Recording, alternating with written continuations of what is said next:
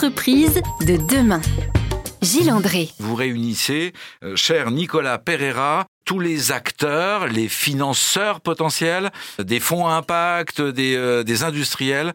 Le travail dans les entreprises va changer.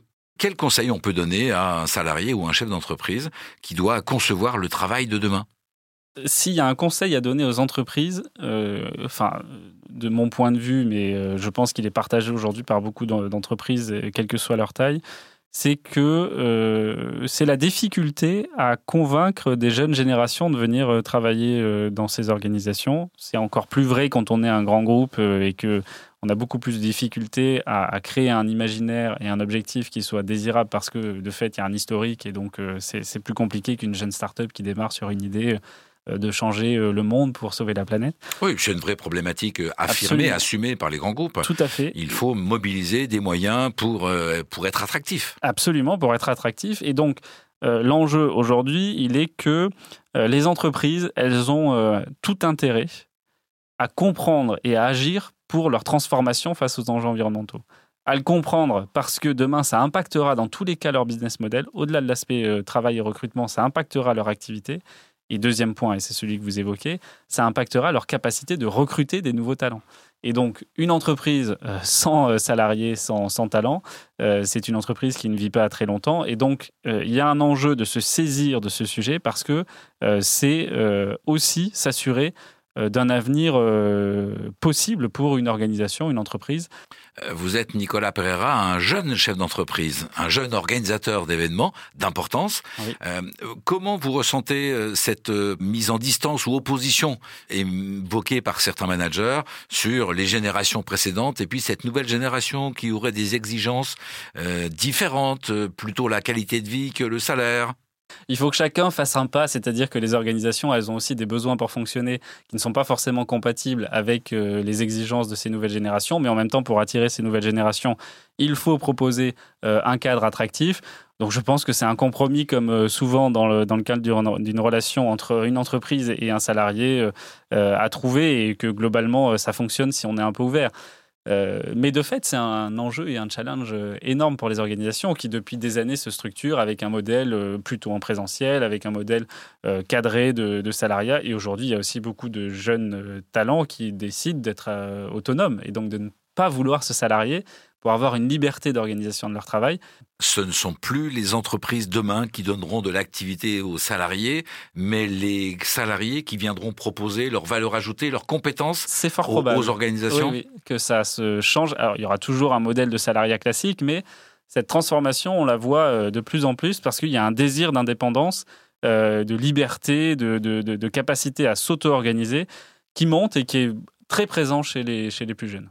Euh, ces plus jeunes, ils peuvent ou ils doivent se préparer à quoi? L'entreprise de demain, euh, en termes toujours de contribution à un impact positif, elles vont changer quoi? Dans leur mode opératoire, dans leur manière de manager ou d'organiser le travail pour être justement dans cette euh, perspective de monde durable. La transformation du modèle du travail, c'est que Aujourd'hui, la plupart des entreprises, elles n'ont pas les compétences en interne pour mener ces transformations face aux enjeux de, changement climatique, euh, face à l'adaptation aux nouveaux enjeux globalement climatiques, mais aussi sociaux et, organisationnels. Et donc, le conseil, là, il va plutôt aller vers les jeunes qui nous écoutent, euh, c'est euh, de prendre conscience de leur capacité à apporter de la transformation et de la, de, de, de, des idées neuves dans l'entreprise, parce qu'en fait, la transformation de toutes ces organisations, il y a peu de chances qu'elle se fasse euh, juste parce que le dirigeant le décide, même si c'est possible, mais c'est marginal. En réalité, il y a des logiques de transformation qui viennent parce qu'il y a des dynamiques nouvelles qui sont créées par des nouveaux euh, entrants dans les entreprises. Et donc, ces, ces, ces salariés, ces, ces, futurs salariés ou ces indépendants, quels qu'ils soient, en tout cas cette jeune génération qui est beaucoup plus exigeante, elle doit pas venir seulement avec des exigences, elle doit venir aussi avec des solutions, avec une compréhension des problèmes. Et c'est ça qui va être remarqué et cherché euh, de façon importante par, euh, par les organisations.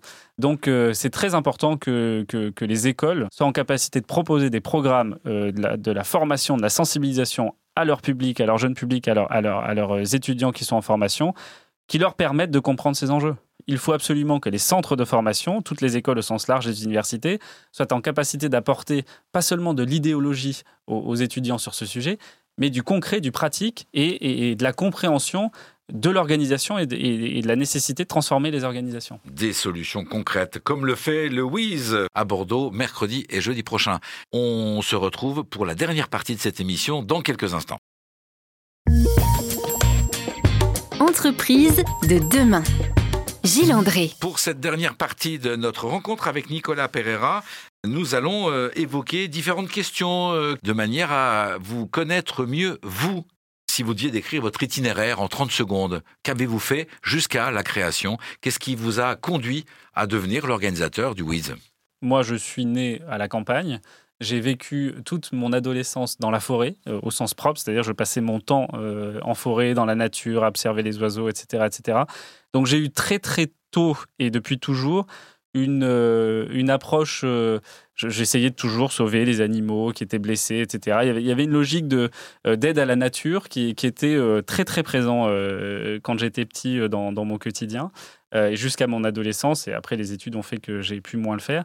Mais donc, c'est cette connexion à la nature qui euh, m'a toujours guidé dans mon approche euh, de mon travail. Et donc, quand je suis devenu étudiant et que j'ai pu faire une première alternance, je l'ai fait dans une entreprise qui était engagée pour le climat. Et en l'occurrence, c'était aspect social et environnemental. C'était le déploiement de solutions d'accès à l'énergie dans les pays émergents basées sur les énergies renouvelables, en l'occurrence en Afrique où j'ai pu aller. Et là, c'est un électrochoc euh, différent, c'est-à-dire que c'est à quelques centaines de milliers de kilomètres de nous. Euh, et la différence de mode de vie, de niveau de vie est telle qu'on est obligé de se poser la question, de se dire mais comment est-ce que moi je peux agir à mon échelle et donc c'est de là qu'est née euh, la volonté de créer d'abord Soliland, qui est une plateforme de financement de projets dans les pays émergents. Donc on, collectait l'épargne en, Europe, en France d'abord, pour financer des projets d'accès à l'énergie dans les pays émergents. Euh, et ensuite, la création du WIZ est venue par la suite. C'était euh, euh, cette, idée, cette ambition de valoriser tous ces acteurs qui, agissent. Parce que je crois que plus que jamais, on est dans une l'ère de l'action, de la preuve d'une part, parce qu'il faut démontrer que ce que l'on fait, on le fait avec, avec un impact concret, l'ère de la preuve, et l'ère de l'action, parce qu'on on, agit pour euh, répondre à des problématiques qui sont urgentes euh, et nécessaires et, sur lesquelles on n'a pas euh, beaucoup de temps pour agir. Pour passer à l'action, il y a donc des solutions qui sont présentées dans le cadre de votre manifestation. C'est une convention au salon avec des stands et puis des, tables, rondes, des plénières, des ateliers. Est-ce que ce concept-là existera encore dans 5 ou 10 ans? Quel est l'avenir de ce type de manifestation? Comment on va présenter des solutions d'avenir dans quelques années? On pensait que le Covid allait mettre fin à ce genre de manifestation, comme on a eu pensé en 2007 que euh, la crise financière allait mettre fin à ce genre de manifestation. Et finalement, le désir de se rencontrer dépasse toujours euh, ces crises ponctuelles euh, qui, ont pu mettre à mal le modèle d'événements comme, comme celui-ci. Cela étant, il y a une vraie transformation de, de, ce secteur, c'est-à-dire que la place du numérique, de l'accès, du distanciel, de l'accès à distance, des rendez-vous qui se font euh, plutôt par des plateformes numériques plutôt qu'en physique, a pris une place sur laquelle il sera a priori difficile de revenir en arrière. Euh, mais l'enjeu du présentiel ne va pas disparaître et moi je pense que euh, à l'avenir on aura toujours besoin et, d'autant plus besoin de se fédérer, de se rencontrer, de se rassembler sur ce type d'événement parce qu'en fait ça crée du lien et c'est important en tant qu'humain de, de, créer du lien, de rencontrer ces, ces, semblables qui agissent et qui vont dans le, dans le même sens que nous parce que ça permet aussi de créer des respirations. Vous avez euh, l'art oratoire, cher Nicolas Pereira, euh, qui vous fait répondre assez longuement à mes questions. Donc là, je vous oblige, je vous contrains, avec le sourire qui va avec, bien évidemment, euh, complice, à répondre en moins de 10 secondes à chacune de mes questions. Quel conseil avez-vous reçu dans votre carrière et qui a été très important pour vous et que vous acceptez de nous partager aujourd'hui? Ne jamais oublier les gens qui nous ont aidés. Qu'est-ce qui vous rend heureux? L'action. Avez-vous un rêve euh, auquel vous allez donner corps dans les années qui viennent?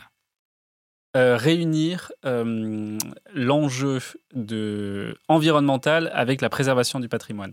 Euh, merci à vous, Nicolas Pereira. C'était agréable de passer cette heure avec vous. Merci pour votre invitation. De comprendre les, enjeux de votre manifestation et puis euh, de partager ses perspectives vers un monde plus durable et d'être euh, plus heureux ensemble. Vous savez que c'est une des vocations d'Airzen Radio, bien évidemment, d'aider les Français à vivre mieux. Rendez-vous, chères auditrices et chers auditeurs, la semaine prochaine pour une autre émission avec un autre invité qui lui aussi fait bouger le monde.